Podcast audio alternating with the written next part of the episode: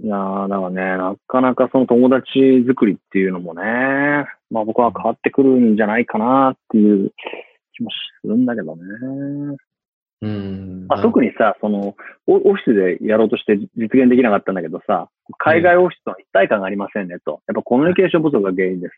でそうすると、いや今チャットとかね、なん電話でも何でもあるのにメールでも、でもやっぱり、まあ、花がさっき言ったようにこう、なん、やっぱり人間同じようにできないと。だったらもう全部壁一面うん。ないだろうん。そうだうん。う。それちょっと VCube でやってみてよ。ああ、前話したんだよね。壁を、ね壁を全部ディスプレイにして、うんその向こうがもうそのまま歩いていけるよいけるように他の、あのー、うんこのオフィスで音も何も全部24時間つなげておいてさ。うん。それなんそれか、ぐらい共有できてると、うん、どどうなのそうなんですよね。それ Google のなんか卒業生かなんかでそのベンチャーをやってる人の記事を見たことがありますね。うんうんうん。うまくいってるかはわからない。で、実際どうでしょうね。実際それがあるかど V でやうったか。らいいんじゃないですか。 V はちなみに、うちの会社は、まあ、まあ、可能な限り大きいスクリーンに、その常時、つなぎっぱです。はやっている。 うんあの、もうね、僕からすると、スクリーンとい分かっちゃうだけでもうだ、強ざめだよね。ダメ。まあ、わかりますわ。投影、投影する感じ。わかり全ます部、ぶわーっで、もう 4K だから、もうほんと、ちょっと遠くから見たら、ほ大物と分からないみたいうん。いや、うんそれは多分、なんでしょうね。お金、きあのいいと思いますよ。実際やったら。あの、感覚的に。な。ねえ、ななんか、要はだから、正面が香港オフィスで、左がシンガポールオフィスで、右がロンドンで、みたいな。でもロンドンだから真っ暗なわけよ、こっちの朝はね。ええなんだけど。ええで、誰か、あいつ一番早く最初にオフィス来たな、とかね。ううんんいやいや、そのね、本当に僕はそれ欲しくて、あの、僕僕はもっと、それ結構お金高いかかるから、僕は本当もっと小さいものが欲しくて、 その僕が一番えリモートで困ってるのは、そうチャットで話しかけるときに、僕結構気を使う性格なので、その話しかける相手が今集中してるかどうかを見たいんですよ。僕リアルな場合でも誰か話しかけに行くときって、気づかれないように後ろに行って、こう、はいはい伺ってるの。 と。気にしすぎじゃないですか。それで、あ、今チャンスと思って、気にしすぎでしょ。チャットってそれ気にしないのがいいんじゃないですか。そう、まあ、最終的にはそうなるんだけど、可能な限り、特にエンジニアああ。は、その、やっぱりなるだけ、その彼の集中時間、一な回るしほどね。んどいかまあ、ら、効率は全然違うのね、集中してる時としてない時とそうですんだからそれをなるだけしてあげたいなっていう思いがあるのですが、リモートだとすごい難しい。で、それがちょっと見えてればさ、あ、こいつ結構ぼーっとしてるなって分かるわけだもんね、見えてれば。うん。で、あともう一つ、その僕は今遠隔でそのママネージメントをしなきゃいけないけど、うん日頃彼らが忙しいかどうかはやっぱりわからないんですよね。その字字の報告をもらっても。うんうん大変なのかどうかはやっぱりうね、ん。はいはいはい顔、まあ顔見て30、しばらく話は多少わかるんですけど、それでもやっぱこう日頃、ちょっとこうやってる時の感覚をちらっと数秒目で見るだけで全然違うと思うんですけど、働いてる様を、うんうんああーっていうのがわかるみたいな。うんうん打鍵強えなみたいな、例えばそういうところから、 いろいろわかるんですけどね、なかなか、だから、そう、このせちっちゃいスクリーンで同じ格好しか見えない。で、結構難しい。うんまあで、本当にあるあるは、ここのこれまでこれでしか対面したことない人と初めて会った時に、意外と太ってるって言われるとか、 意外と背が高いって言われる、低いって言われるとか、それ本当にあるじゃん。うん、意外と太ってるって言われたらそれショックだったね。意外ってなんだよって。しかもおお客さん、 何うん。を確想像かにね。意外と 何を想像したのしてひ、何が基準だったのおいはね、いや、話はさ、少し脱線しちゃうけど、あの、シンガポールオフィスと、僕も、あの、前職の時って、こうアジア全体見てたから、でシンガポールの人はもう最近忙しくて、もう死んでしまうと。なんとかしてくれっていうことで、まあ、要はスタッフ増やしてくれってことなんだけど、で、まあまあ、そうかそうかと思って、やっぱ、そうそう、まあ、メールの時間とか、やっぱ勤務時間とか調べるうんと、大して長くないよね。うん。で、いやいや、香港のオフィスの方が全然長いけどな、みたいなね。で、でもう彼はもう、もう限界だ、みたいな。で、やっぱ行って、やっぱ隣で座って仕事したのね。ねでそうすると、分かったのが、周りが、ほぼ5時、6時帰ってますと。ああで、。彼らは7時、8時までやってたわけ。うんうんそうで、それです、すごくこう、それはストレスになっていて、いやーもう忙しすぎると。うんで、まあ、香港の方が別に10時、11時、12時までやってんだけど、夜うん。でも、で、だから、全然気づかない。いや、お前ら忙しくないからって、それだけ、数字だけ見てしまうと、うんいや、まあっていう感じなんだけど、ただね、もちろんその他が忙しいから君たちが忙しくないっていうのは、まあそういうわけでもないわけだから、まあ実際見てみると、こう、周りの、こう、環境によっても、ほん本人のその、か、あのー、こう、感じ感じ方。方、変わってくるなっていうね。うん。うん、これは面白いなっていうことで、もうどんどんこう、シンガポールのスタッフを香港出張に連れてくるようにしたんだ けど、それからこんなのだと本当は見てもらって。やっぱ変わるんだよ、全然。ああなるほどねと。だから結局、その人とか IT のリソースがもっとこっちの方、こう改善してくれ、改善してくれって言うんだけど、で、それをさ、まあ頭ごなしにさ、いやいや、香港の方が先とか、日本の方が先って、またなんかジャパニーズのボスは日本ひいきしやがってみたいなね。前たちはそう思ってたかもしれないけど、うんやっぱりそういう現実をどんどんこう、ちゃんと共有してみ見せる。うんでそれもやっぱ言葉ではそうやって伝わってなくてね、そうです見てこう、っ見てね。ていうのはあったけどね。うんうんいや、それできたら面白いけどな。なんか、もう真っ白な面に全部映って。そうだね。まあ、そうやったらもう VR でもね、もうちょっと、v、疲れない VR ができたらそれでもいい気もする。ポロって、ね。ポロって自動ってね、落ちるようにしてて。それ、 それ、奥さん知らないから、まあちょっとそれを、ちょっとあの記事を探すところから始まる。うん。いや、あの VR ゴああのーグル、はいはいはい、わわかるよ、わかるよ。あわかりますあ、いや、今僕が言ったやつは VR ゴーグルで、その、さらに IoT をそれを組み合わせます。で、おーあ、知らない知らない。うん。で、VR ゴーグル、あ IoT の何かというと、ドア、自分の部屋のドアが開いたらうん、ピッてその VR ゴーグルにセンサーが来て、ここになんかモーターかなんかつけておいて、自動的に頭からポロッと外れるっていう商品を作っておくと、個人が自分の部屋で VR の何らかの映像を見てこう楽しんでる際に ガチャッて開いた瞬間にあの、アルトタブがすぐ押せるようにみたいな。っていうやつがを 作った人がいて、すごい、すご天いなっ才てでいうす。話で天才。なるほどね。あーやっぱそういうげ現実世界との切り離せちゃうとね、それはそれで問題だからね。 そうそうそううんそう。ん。 VR もね、ちょっと前に、これはね、1年ぐらい前に、その VR 居酒屋みたいなのを作ったらね、面白いとかね、はい。そういう話をしたらね。だから VR がお仕事の場に行ったら、うん。うん。とは思いますね。その360度カメラで今、ライブ映像を送れるようになってて、うん。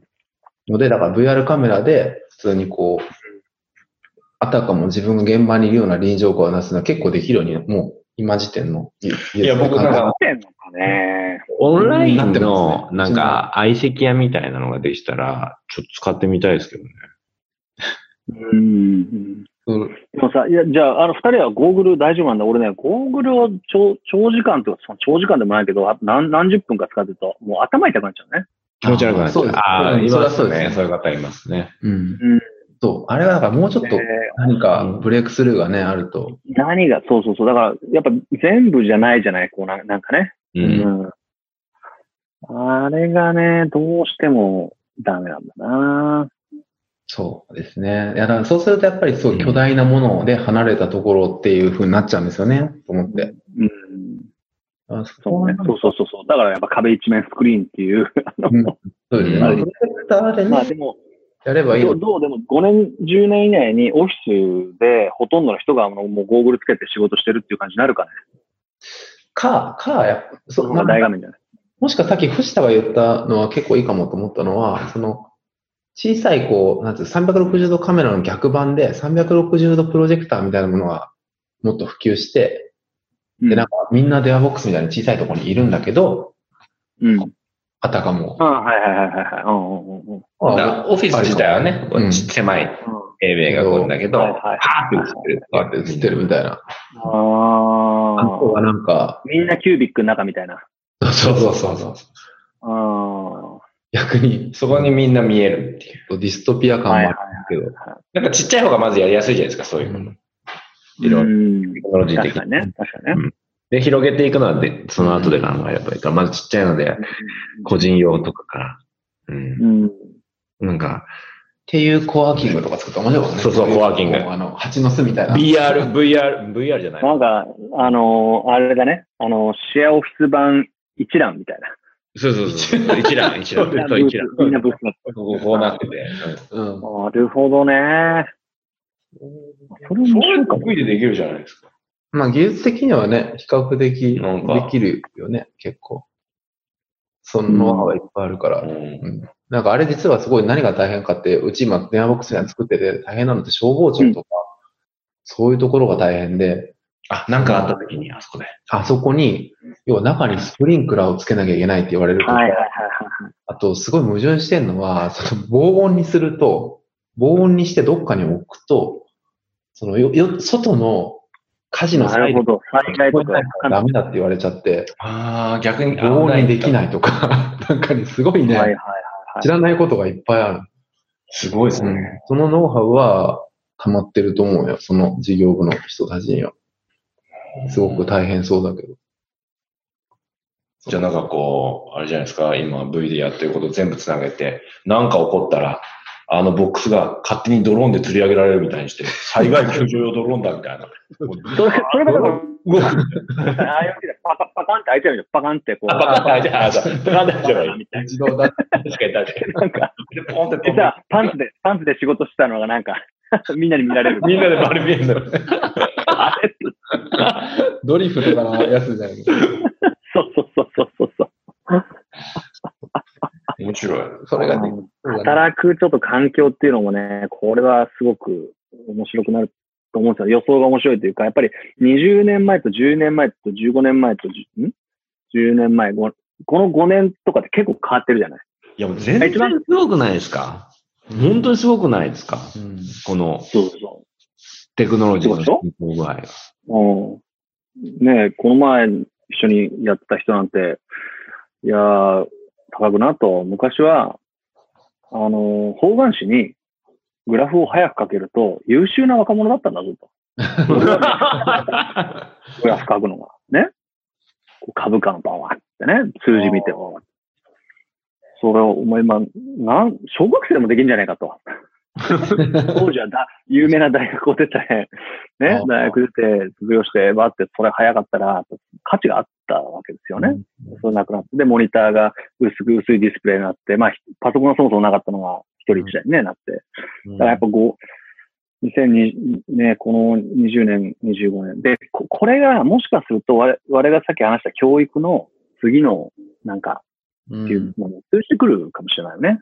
うん。うんそうですね。だってやっぱり、働いた時に価値があるような、価値が出るような、やっぱ教育だったら、まあ、それはそれで一つの、多分道だろうから。うんうん。うんうん。そうなで、そういう意味でも、さっき言ったそのやっぱコミュニケーション能力。で、コミュニケーション能力って何なのかなって言えば、説明できる力とか、書く力とか、うんそういうものが、まあ大事になるんじゃないかな、みたいなね。のあーなるほどね。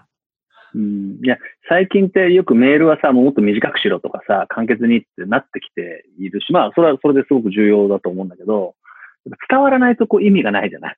うん。う。うんんで、機械にはプログラミング言語で、別にね、もう、あの、バシッと、こう、曖昧さがない形でしゃ、喋らなきゃいけないわけなんだけど、人に対して、こう、どうコミュニケーションできるかって、やっぱか、かける人ってすごい説明もうまいと思うんだよな。うんなんか前、それ記事で読んで、最近やっぱりパワーポイントを作る人もお多かったですけど、パワーポイント否定する人も増えてきてるじゃないですか。そんな時間の無駄だはといか。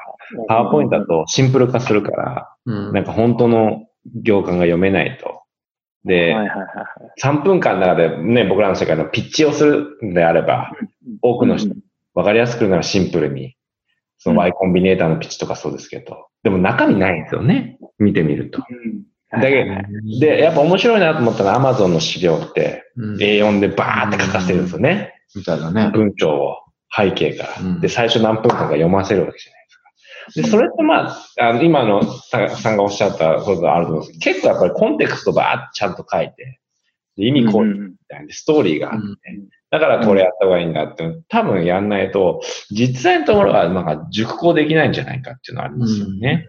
そうだね。うん。だから、パッとそう何も考えずに理解させるっていうのはいいんですけど、本当に何かを決めるときのこの説明能力とかって結構やっぱりちゃんと説明して、詳しくちゃんと長く説明してないと結構厳しいですよね。そう、そうだよね。だから、ああいう3分のピッチとかってさ、要は、こう、アテンションを得るためのさ、得るための。興味があるから、もう30分、じゃあ、詳しく聞いてみない、みたいとか、うん。そういうためのものじゃない。はい。だからまあ、あれはあれでねテ、テクニックとしてというか、非常に必要なスキルなんだろうけど、その後ね、うん実際のところどうなのみたいな時にね、確かに。そこでなんか同じもの持ってくる人もいるわけですよね。なんかあの説明したのをプリントアウトして持ってきて、いやはいいや違うからみたいな。俺今持ってきてもしょうがないから30分のミーティングにとかってあるじゃはなはいいいですか。はいはいなんはいかそこら辺の結構能力ないと結構きついですはい。なね。るほど。パッとやるの上手い人っているけど、うんうんうんうん割とうんうん。こうしてちゃんとこう書く書ける人って割と少なかったりするそうだよね。から。はい。なんか、そう、だからそれ、で、それってもう、もはや言語力ではないというかさ、別に英語と日本語できりゃいいってもんでもないじゃない、なんか。うん。ううんんどうやったら鍛えられるんですかねまあ、やっぱ書きまくることだと思うけどね、僕は全然か、やっぱ今までの人生書いてなかったから、もうものすごいフラストレーションに感じるというか、くっそーみたいな。書くの早い人いるじゃない。いますね。うん、訓練。読むんじゃない、読むんじゃなくて書く方ですかアウトプットですから、ね。そう。そうそうそうそうそうそう。うん。うん。なるほどな。うん。うん。じゃあ僕ももっと英語で書いた方がいいんだろうな。あ英語で書くは全然確かにしてないね。うん、僕ら英語で読んだりね、見たり聞いたりするけど、うん書くってしなくないですか、 まあメールは書くけど、すごい見たり。だからその、か書く、そうそう、書く量がおそらく圧倒的に減ってる感じがするよね。このに、十要は働いてるキャリアのこの15年、20年の中でも、当初より。うんそうですでね。昔はもっと書いて、まあ昔手書きだったわけでしょもっと今なんて。そうですね。で、書く文章も短くなってますもんね。その、絶対短くなってると思うんだよね。メールになって、チャットになってって言って、どんどんどんどん短くなってるんで。そもそもよ、ね、メール来すぎるんだからもっと簡潔にしろみたいな。うん。うん。あ、別ま、にその、お世話になりますとかそういうのはいらないけどさ。えただ、いー、や、ちょっとこの、この内容だと、また聞き直さないと無理ですよね、みたいうんあなあ、。そうですね。うん確かに、まあ相手そうだね、チャットみたいなね。えー相手が知りたがってる情報を過不足なく書くっていうのは、確かに能力なんでしょうね。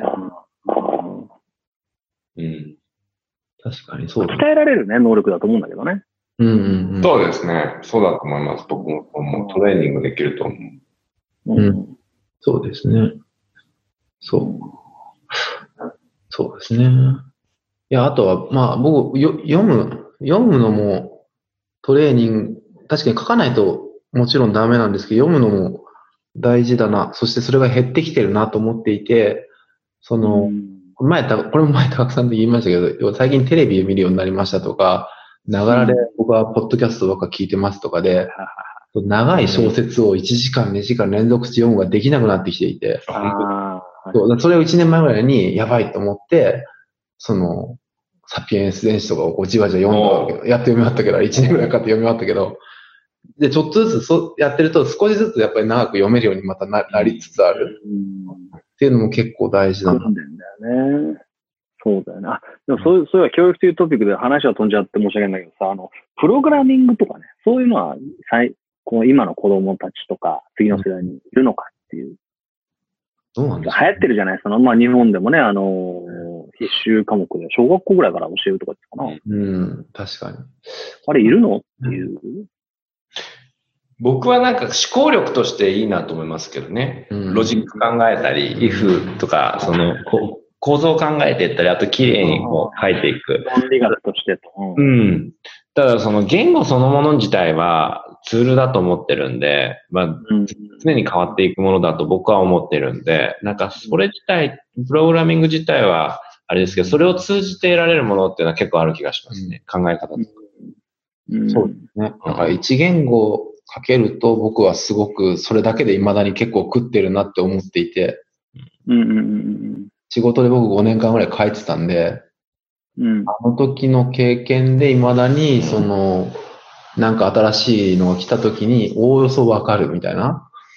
うんそうね。いやいや、今はそう、そうだよ。間違いなくね。だから今の学生とかって絶対や、大学生だったらやった方がいいと思うんだけど、その今の小学生、うんいや、だ中か学生がら一社会に出る言時にも、まあ、一言ぐらいやっといた方がいいか。一言語だけできるといいんじゃないですかねっていう。なんか多分概念だけってやっぱり、あれな気がしますね。いまいちな気がしますね。うん。あの、その、はいはいはい。手が動かない人 なうん。気がするんですよね。そのでもプログラミングも変わりません変わるんだけどね、うんっていうのかな。いや、そのオブジェクト思考で、僕はオブジェクト思考時代で、たくさんは微妙にちょっとその、まあの、たくさんも Java だったんですかね、学生の時ね。まそあ、うい。そうう、そうね。じゃあ、そうですねシャープとかやってはいるけどね。うん。僕らはオブジェクト思考だったですけどうん、今の地球って関数型っていうのにまた戻戻ってるというか、今関数型っていうのは流行って、オブジェクト思考古くなっています。うん。で、それのなんか違いで、この間ちょっと聞いた、説明してもらったんですけど、あ、なるほどね、こういうテストの個数が減るからみんな喜んでるのね、みたいな一つ僕はその、か肌感で、あ、そこがいいんだね、みたいに思ったことがあって、うん。うなんんかやっぱその自分の経験上、あ、あの、あの辛いのがなくなるのね、みたいな、なんかそういうなんか感覚値を伴う理解うん。方がやっぱりいいんじゃないかなと思うんですよね。その、というのは、それまでうん、なんか、たくさんそのわ、い読んだんですよ、記事をいっぱい。なんで関数型がいいのかみたいな記事とか、ラムダが何とかいろいろ読んだんですけどよくわかんなくて。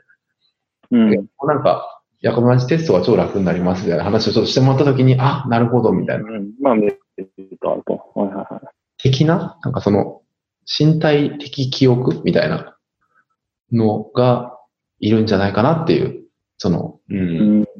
なるほどね。まあ確かに考え方の一つとしてね。確かになるほど。まあなんで、まあちょっとベーシックだけはね、やらせてもいいかなっていうふうには思ってはいるものの、なんかそう、あまそあうでですいいかなとかね。うん。いや、今、今だと、ここから10年とか多分すごい意味あるんだけど、なんかその20年後ってなると、どうかなみたいな。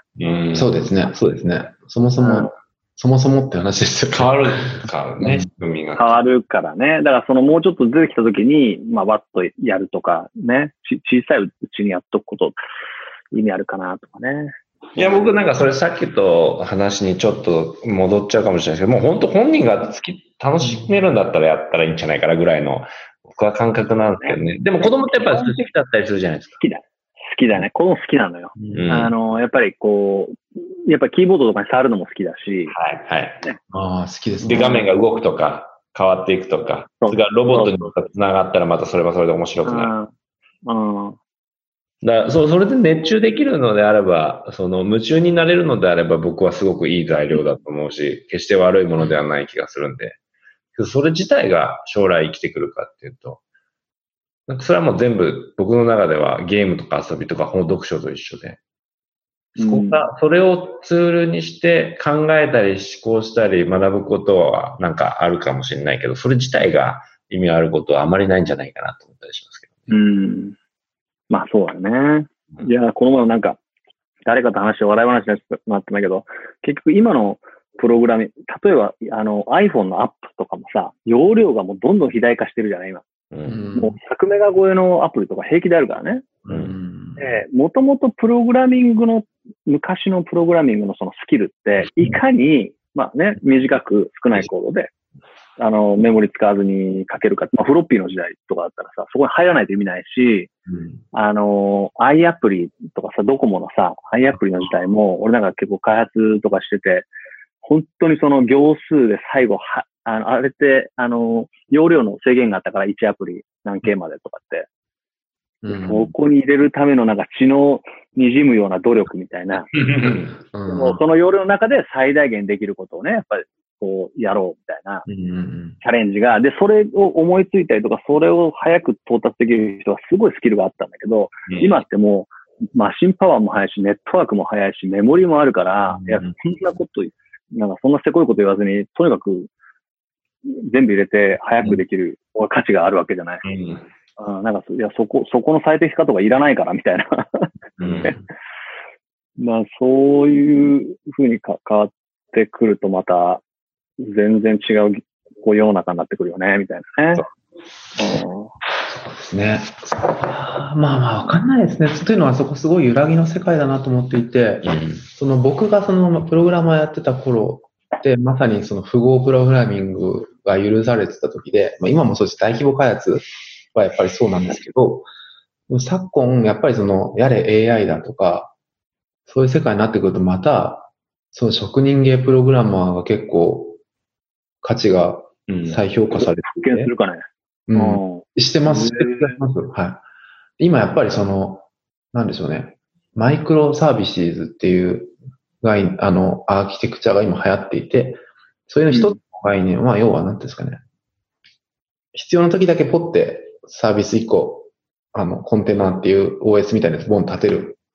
ので、それをすごいたくさん細かくいっぱい置く。で、それの起動時間を短くするために、小さければ小さいほどいいんですって。あの、うん一つのコンポーネントっていうところに回帰してきていて、うん言語もなんか、ちっちゃいビルドができるものに回帰してるとか、多分プログラムもそういう話になってきていて、またその昔の職人的な人たちが、その分野ではすごく大事になってるうんうんなこともあるので、まあ、ちょっと別に何が正しいは全然ないんですけども、 あの、いね、わかんないですよねっていう、もう、やっぱ、やっぱこっち行くと、やっぱ次こっち行っちゃうし、こっち行っちゃうし、みたいなね。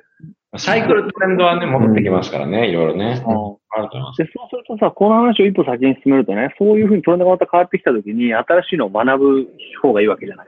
うん。そういうときに、今って教室とかだけじゃなくて、こううんオンラインでね、いろいろうん学んでってできるわけなんだけど、だそうすると、自分の、その、多分学校みたいな、こう、1学期にこれやりましょうとか、2学期これやりましょうとかじゃなくて、本当にこうカスタマイズされた教育みたいな、うん。方がいいし、そういうふうになっていくのかね。うおんテーラーメイドみたいになるんでしょうね、キャリキュラムが。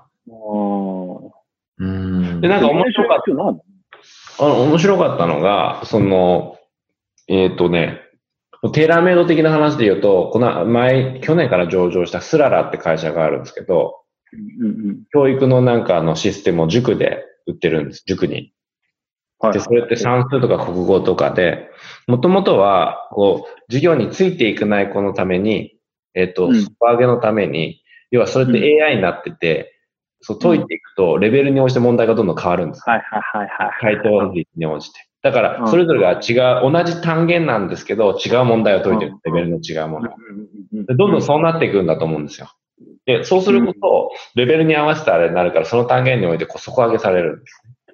うん。で、より、そのマンツーマンとか人でやるところは、このトップを上げていくところに集中していく。はいはいはい。底上げのところには、その時間は使わずに機械でやらせていく。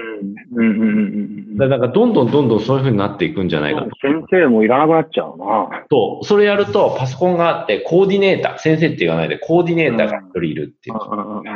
で、それやると、まあ、塾でも今売れてるんですけど、東南アジアでも売れてるんですへよ。なんか、教育を上げ、底上げしたいところ、例えば、まあ、東南アジアじゃないけど、スリランカとか、で売れてる。え。インドネシアで出てたりとか。うんそういうところがさ、実際にもう学力が高まっちゃったりすると面白いよね。データが出てくるとね。いや、そうだと思いいじゃんみたいな。ちょっうん。と先生いらねえじゃんみたいな。う。そう。で、実際にそれやると、みんな自分のレベルに合ってるから、すごい集中するんですって。で、しかもパソコンだから。で、それない時の前のビデオって、最後さっきの話じゃないですけど、なんつうの、みんなわしゃーって、もう、わしゃーってなってる教室の中うん。だけど、そのパソコン導入してからの授業って、もうみんなこうつけて、うんこうやってるかはいはいら、もう話しようがないで、もうみんなハマってっちゃって、こうやって。で、問題解いてると算数の。だけど、こうやってやってるから、なんか、ああ、面白いなと思いましああ、そ、それだ、ね、ちょ、またちょっと話変わっちゃうんだけどさ、それで最近またね、まあ疑問に思ってるから意見聞きたいんだけど、 iPad とか最近その、スクリーンでないあの学んだことと、やっぱりこう、紙と鉛筆とね、あと書いて学んだことって、こう、深度って深さが違うんじゃないかという、なんか感覚的にそう思ってるんだけど、うん。それってどう思ってるか、それはもしかしたら自分がそうやって習ってきたから、そういうふうに感じるだけであって、最近のデジタル世代からしたら、いやいや、一緒でしょ。だってね、紙で読んだって。ただ、うん、なんとなく人間ってこう、あのめくった時のあのページのあの、あそれ、あの辺に書いてあったよなとかね。うん、そういうもので記憶してたりしてて、あとあの教室、あそこでなんかあの先生こんなことあそこに立っててみたいな、あの窓がいて、可愛い子が隣にいてとかさ、なんかこう、やっぱ iPad とかスクリーンでやってシュッシュって言うと同じコンテンツ読めるんだけど、うん、実際その勉強のその、まあ記憶することだけが勉強じゃないとはいえ、実際理解しているのかとか、そういうところの違いとかのなんか研究とかあるとかってあるのかありますね。これこの間、アメリカかなんかで、あるんだ。出してたんですけど、もともとの、えっと、背景は、読書量がどれだけ勉強の効果に及ぼすかっていう研究をしたんですね。はい、はい、読書量が。で、はい、それを、まあ、小学生かなんかにこうやって、で、何年か、読書量を与えて、何年か後のその成績のあれを見たら、圧倒的に読書をしている子の方がやっぱ成績が良かったと。はい。。で、あの、IQ も高くなったと。すべてにおいて能力が高くなりました。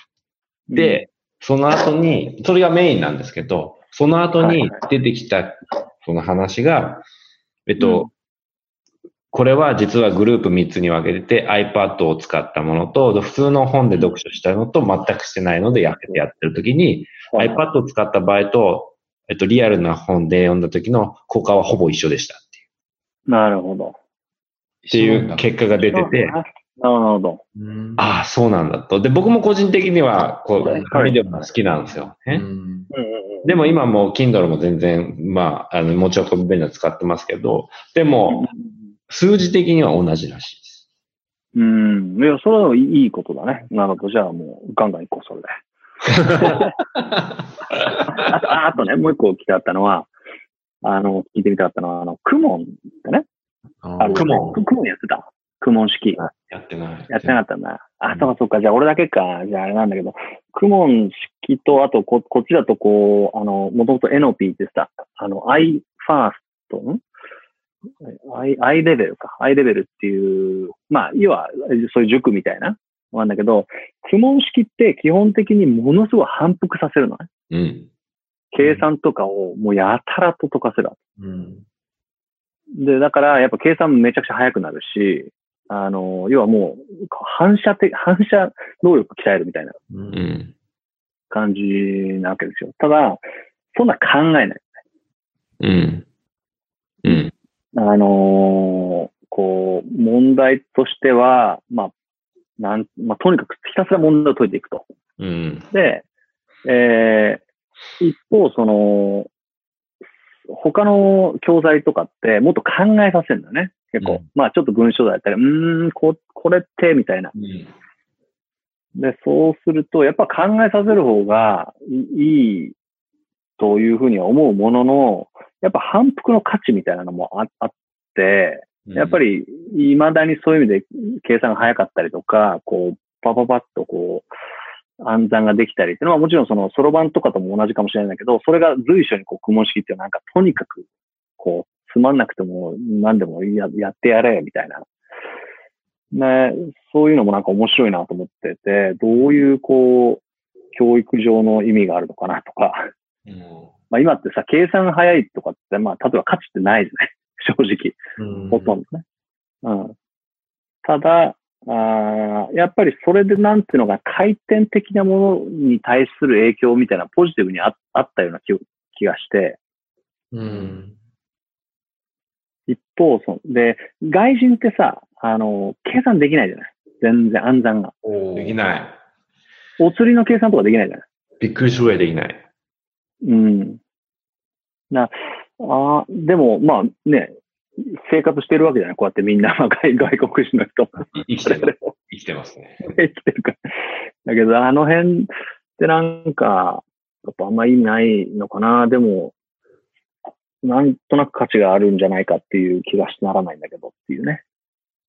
これちょっと漠然としたクエスチョン。僕、僕今ちょっとふと思った、これ回ないですよ。ふと思ったのは、あ計算は確かに意味ないと思った。二つなんか、もしかしたら仮説的に面白い意味があるかもしれないなと思ったら、一つは、まあ、先ほど拓さんおっしゃったり、頭の回転やっぱ速くなるじゃないですか。考えてると。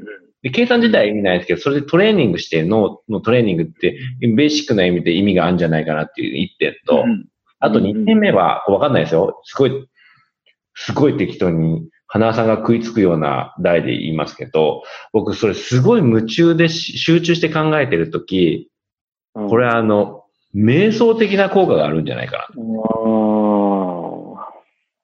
と。 それで。 あれ乗ってこなかっいやいやいや。いやいやいーや。確かに反復だとさ、そうだね。比較的もう考えずにやってるからね。はい。うんうん。それって瞑想と一緒かも。そう、精神的に結構その無無になってる状況。もうそれに集中してるから、だから瞑想って何かに集中してる時だと思うんですよ。例えば、普通に瞑想してる時だったら、けど呼吸に集中してるし、うんうんうん走ってるのも瞑想っていうさっき記事もありましたけど、それ走ってる集中してるから何も考えてないです。僕も走るんですけど、はいだはいから泳いでるのもそうですし、でうんさっきの風呂、うんまあ、そのバーっとリラックスして、こうして。で、うん多分考えてる時にも、あで、なんでそれ思ったかって、うちの嫁さんが書道やってるんですね、最近。ではい書道やってる時って、すごい落ち着くんですって。うんへー集中するから。何も他のことを考えないから。はいはいはい、なるほど。だって言うもんうね。ん、あ、写そうなんですね、写経とかね。だから、あ、今日か、はいは計算とか、もしそれがやっぱりもう、ここを忘れるみたいな、バーって考えてる時って、割とい。こう、なんていうか、な精る神ほどね、マインド的に効果があるんじゃないかなって、ふと今ちょっと思いましたで、だからやってよかったなみたいな感覚があるのかもしれないね。そうそうそう、ポジティブになってるっていうの。うんそうそうそうそうそうそうおー。あ、それはなんか、すごいいい仮説な気がするね。だからなんか結構大人とかも、割と計算とかすると、もしかしたらいい効果があるかもしれないですね。瞑想的な効果が。例えば、ちょっとストレス発散になるとか、うんうん、。わかんないですすけど、ちょっとポジティブになるとか、要は、ここから決めたゴールに行くわけじゃないですか、計算って。うん。なんかそうそういうのとか、もしかしたら、あるかもしれないです。だから教育もなんかそう、やたら、そういう瞑想状態にさせる教育だったらね、はうん覚えも良くなるかもしれないしな、っい。記憶力が上がるかもしれないですしね。そうですねて。いうことだよね、僕はこの間読んだ、記事のタイトルだけ読んで中身を読んでないやつなんだけど。なんだよ。それ結構シェアしてません、もしかしたら。あそこのやつ大体読んだ。 の脳の仕組みを調べて、脳は記憶そのものであるみたいなのがあって、なんか最近の研究で、そのうん考えてるっていうより単なる記憶がたくさん集まっうてん。できてます、みたいな。うん。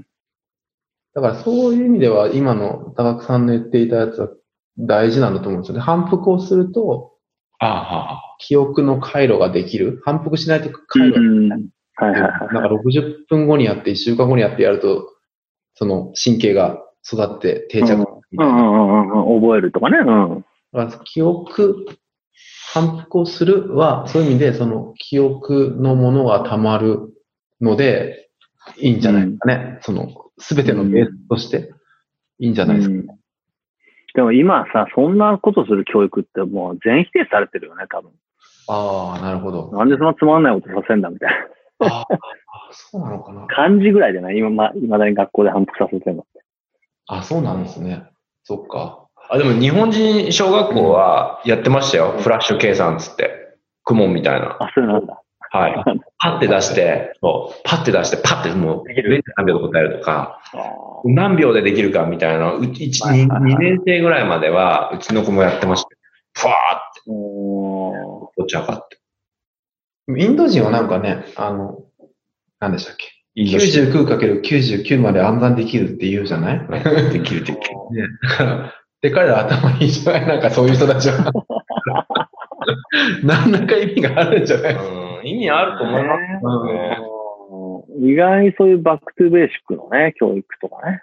うん。そうそう、なんか、僕はすごく思っているのは、今の世の中すごくロジカルに行き過ぎていて、たうだ、ん所詮僕ら生き物なんで、どっかでその物理的なあれを超越しすぎたところになんか、うん。自分が生じ始めている気が僕はしていますね。うん。うん。だからそういう体の、あの、特性に測った教育とかはすごく好き。さっきの1時間後にやって、次は1週間後にやって、やると、うん人間が育てますよとか言ってくれると、そうかもって、根拠はわかんないですけど、うんなんかそう、良さそう、みたいな。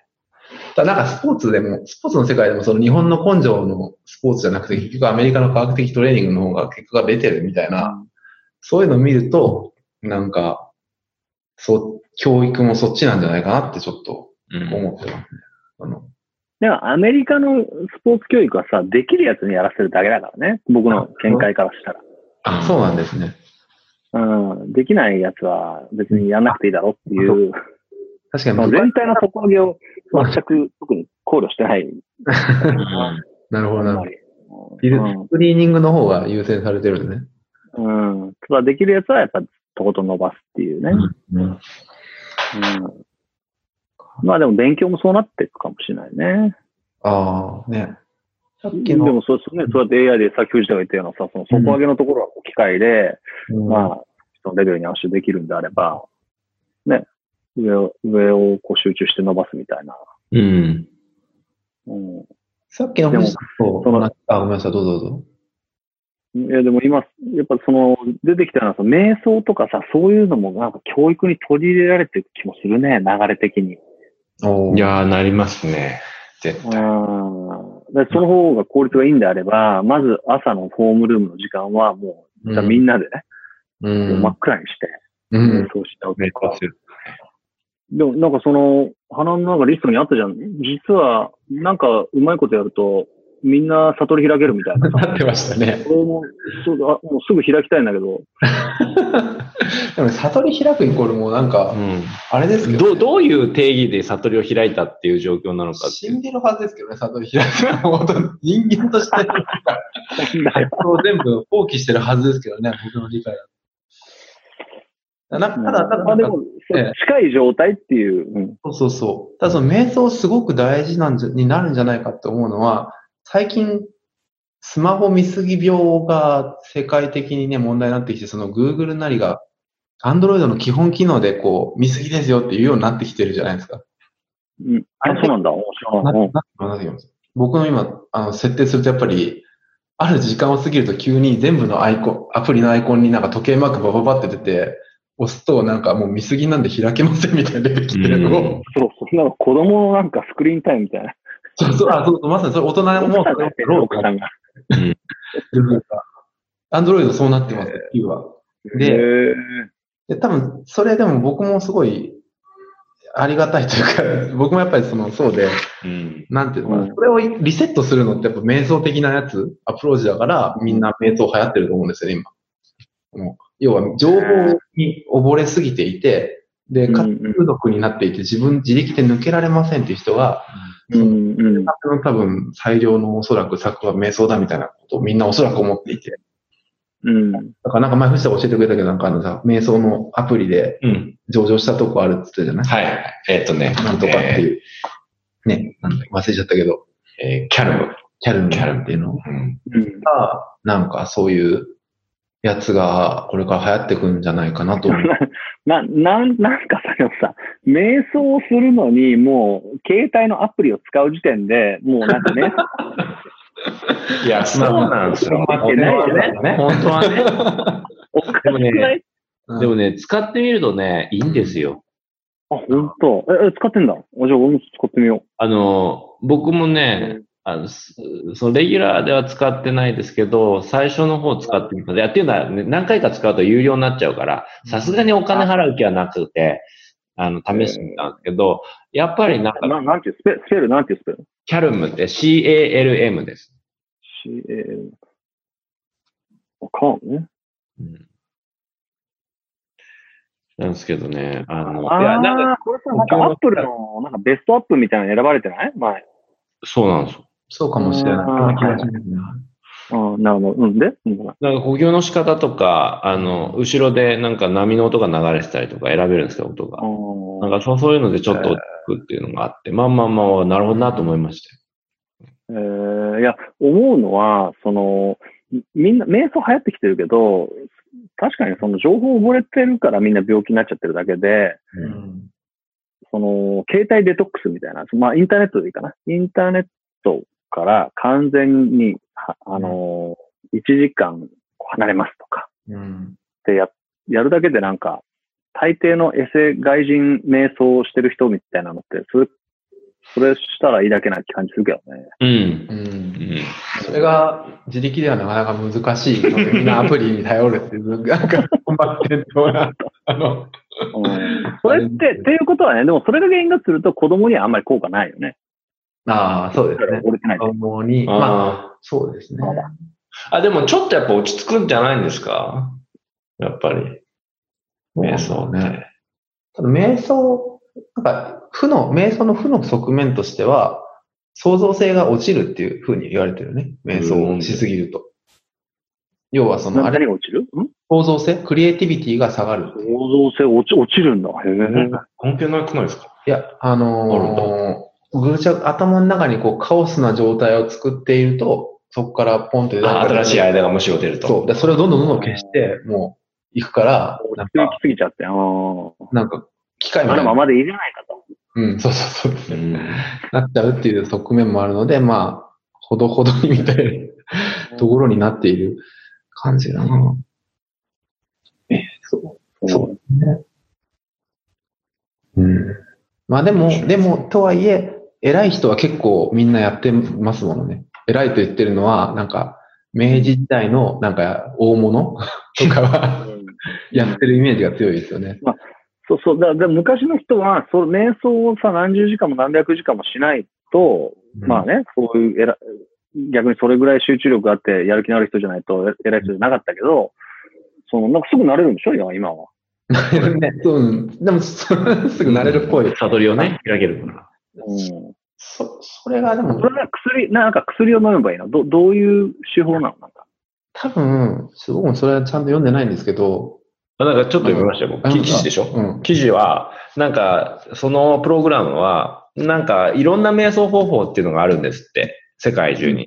その何十種、十、に十何種類だか二十種類だかの瞑想の種類を、えっと、プログラムを用意して、で、うん一日に1時間瞑想をしてもらうとほ。で、いえっと、最初の、結構ディマンディングだね。な長いですよね。で、なんか最初の何日間それどれかで試して、で、その何何何種類の中から自分に合ったものを選ぶんですって。どんどん。で、それで合ったものを、えっと、その人たちにそれぞれやっていかせて、うん1時間こうやらし、1日やらせていくと、あの、70%かな悟り開くっていう。悟りの定義はあれだけでども、も、うん。それはあんのも、なんかそういう、そういうのは。それはな、なんだまだ実験段階だよ。 いやいや、もう結果が出てるって書いてありましたよ。じゃあ、その、いや、要は、あるわけ、そういうアプリが。そのサイトあ、いやいや、あ、そのね、あの、プログラム自体は研究段階あーまあ、まだね。売ってないんだ、なるあれほど。さっきの、これはそのちょっつららってやつと同じことができるべきなんじゃないかと僕はすごく思っていて、そう僕はやっぱ今、将来僕はすごい興味を持ってるのはやっぱ脳波を今測れるようになってきてるのね、比較的簡単にと。。うん。うん。脳脳波を測って、瞑想なりをさせて、で、あ、この人にこれは合ってる、合ってないを判断してくれて、うん。配慮してくれる。はい。うん。っていう方向だと思うんですよね。もう全部の教育も含めて。さっきのそのうんスララってやつも、結局その、フィードバックが今はテストの結果ですけど、それをもっとダイレクトに、脳波でそうねやっ。うんて、ちょうどいい問題出し続けるとかやれるようになるのが多分、一番効果的なそ。れあのー今僕がカナダのベンチャーなんだけど、一緒にそのややってる、あうの、んアドバイザーで入ってるところで、まさにそのノウハウの頭をつけて、結局今ってそういうのって大きな病院とかうん。クリニックじゃないとないんだけども、それもちょっとすごい安く、あのーまあ、特定のノウハウだけにこう、うん絞れば、比較的簡単なデバイスで自分でつけて、うんできるって言って、で、いろんなその小さなクリニックにそれを使ってもらって、えあのえそれが脳卒中で倒れた人のリハビリに使おうとしてんだけど、はいはいはいはで、やっぱりリハビリってす、こう、すごくこう経験のある人がつかないと、あのー、つくとすごいスピードが速くなるんだって。で、それってのは経験則に基づいて、やっぱ今どこに効いてるみたいなのがあるみたいで、はいはいでもはい。本来はやっぱりそれは脳のどこに刺激がいってるかっていうことでこう測れるみたいで、うんうんうんだからやっぱりそういうもう IoT のものってガンガンできてるから、うん。うん。できるようになるだろうね。うん。で、やっぱりまさにその生のフィードバックができるようにななると、本当に世の中良くなるよね。うん、そうですね。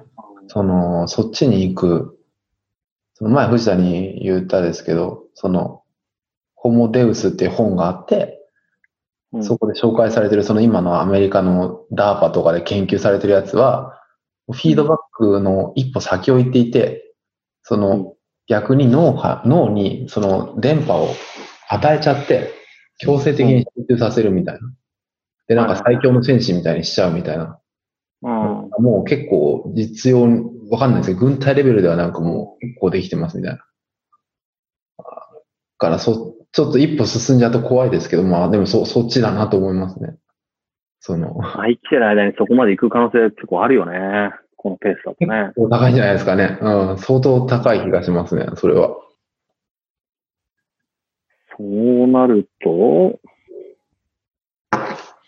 やっぱでもなんか金持ちが立っちゃう感じするよな。お金は持ちはね、その自分の子供にはこう、いやもう勉先、先回りでそう刺激与えて脳をこい。うん、育てちゃうとかねう、。やってて。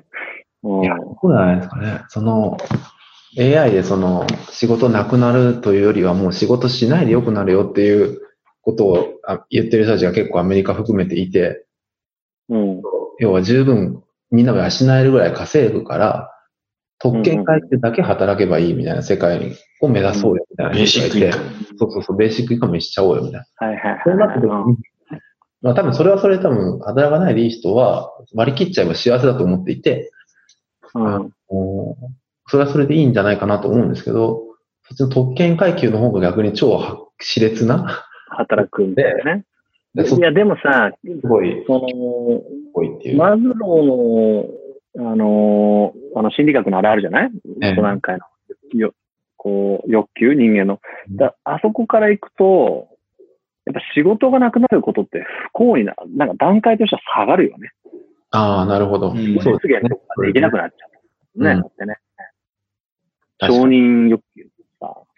でまあもでしもなんかかしたら仕事じゃなくても、そうディストピア的な程よい達成感のあるうん肉体労働みたいなものを、ハッいピーみたやいな、ね。それか、あれじゃゃないですか、もっと究極的なのが自分の好きなことして、ちょっとのお金もらうとか。だから絵描きたい人は絵描いて、それでなんか、そのお金もらうけど、別にもう生きていけるお金もあるから、それで入ってくるお金がちょっとあれだったりとか、なんか、そそういう風になっていくかもしれないですね。かもしれない。いやでもね、僕、確かに、あ僕は炭酸ってやつは結構僕は体感としてあって、その、激暇ってすごい辛いという感覚が僕はあって、あ、でうも、んあの、暇じゃないんだと思いますよ。好きなことできるんだもん。それはね、共産主義の、 あれだと思う共産主義を失敗した、あれだと思うけどな。うんそそっうか。共。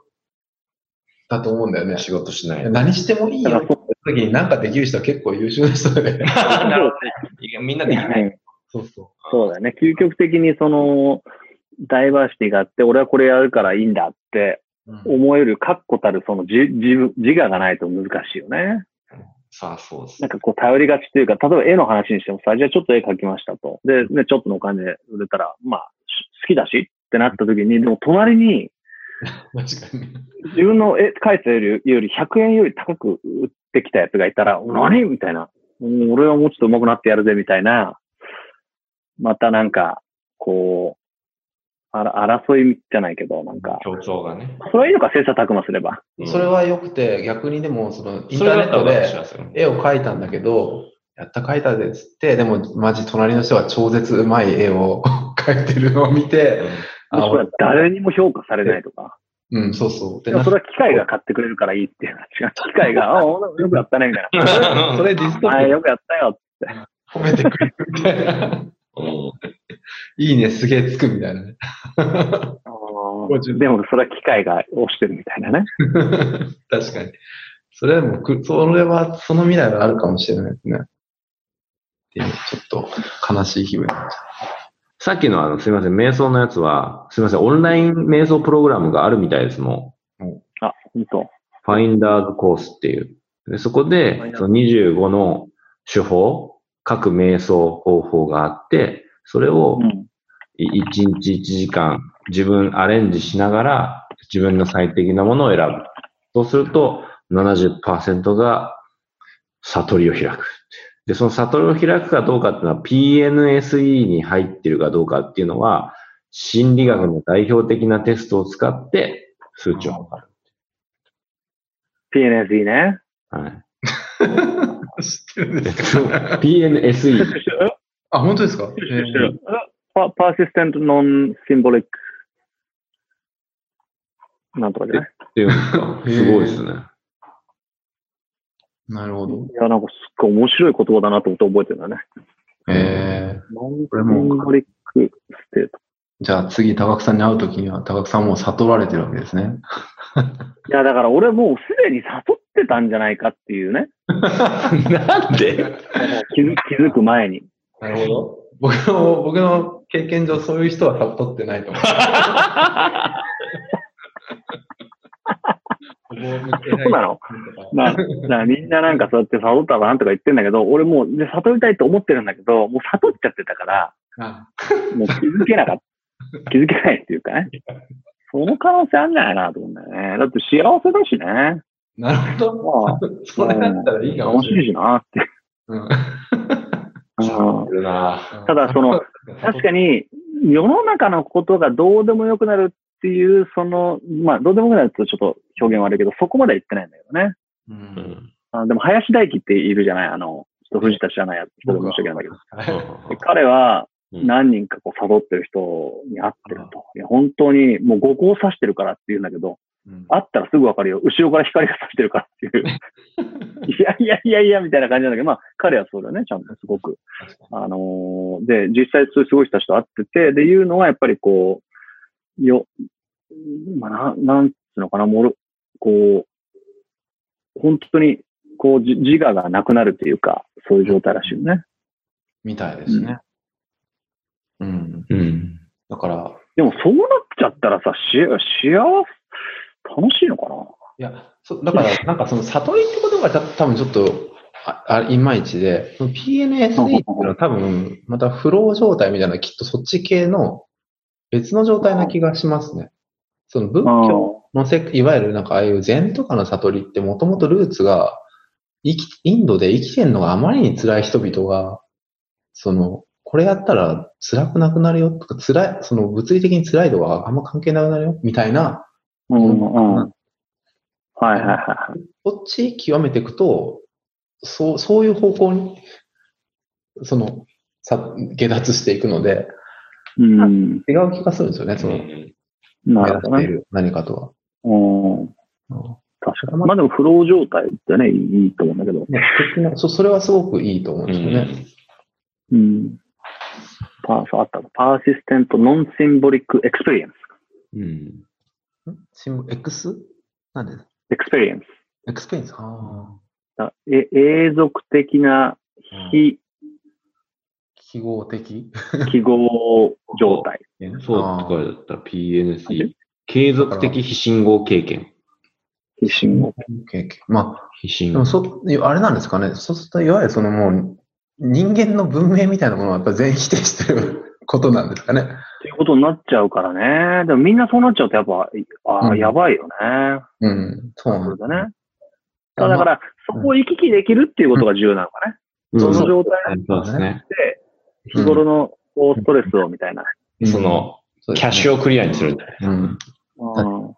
力きすぎちゃってるから、ちょっとう生物本来のあれをたまにやろうよっていうような、ん。こういう感じなんでしょうね。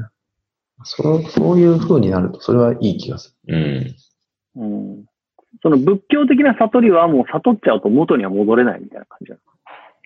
おそらく、そんな、そ元に、うん、なんかね、よくわかんないですね。悟悟っている人が果たしているのかって、わかんない気が。ブッダだけじゃない。うん。はいはいはい。そうそうか。うん。なるほどね。でも、本当にさっきから話したみたいに、要は自分がなくなるっていう状態を作るのだと思うんで、それは果たしてみたいな感じですね。うん。みんながみんなちょっとなっちゃダメな感じがするな。みんながなったらその、もう完全に破滅ですね。その、要は働かない。働いたら、そうなるかもしれないです。だから。あ、まあまあ、そう AI だね。うんディストピアすごいディストピアですそよしねた。らもうみんなで悟るしかないみたいな。うん確かに。みんなで、みんでなもなだんねか。それって、まあうんパッと見聞き見すると幸せな状態ではない感じしちゃうけどね、やっぱりね。うん、そそうだと思うんですそう幸せっていうのも、やっぱりあれなんですよ、多分。あの、今のシンボリックな状態なんだと思うんですよ。そういうことだよね。うん、そうだよね。